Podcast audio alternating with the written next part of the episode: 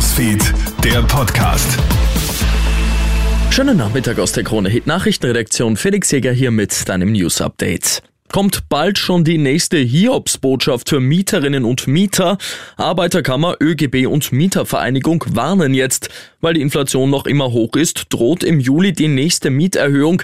Die Kategoriemieten steigen dann um voraussichtlich 5,5 Prozent. Es wäre die vierte Mieterhöhung innerhalb der letzten 15 Monate. Abermals wird jetzt die Forderung an die Regierung laut, eine Mietpreisbremse für alle Mieten zu beschließen.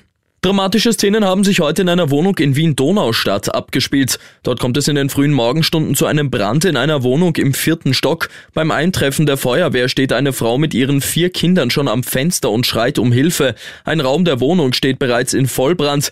Die Einsatzkräfte können aber noch zu der Familie vordringen und alle in Sicherheit bringen. Die Familie wird mit einer leichten Rauchgasvergiftung ins Krankenhaus gebracht.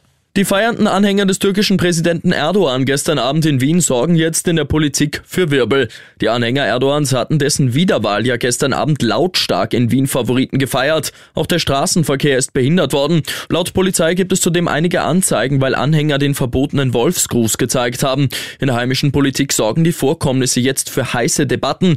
Die FPÖ wirft der Wiener SPÖ grobe Versäumnisse beim Thema Integration vor. Wiens ÖVP-Chef Karl Mara spricht von Parallelgesellschaft Mannschaften, die sich abschotten. Integrationsministerin Susanne Raab fordert solchen Aktivismus mit voller Härte zu bestrafen.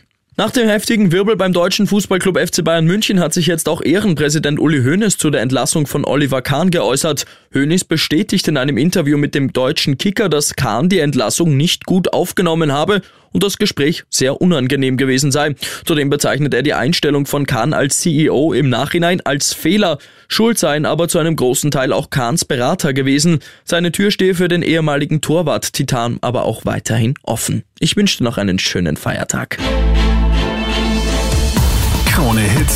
Newsfeed, der Podcast.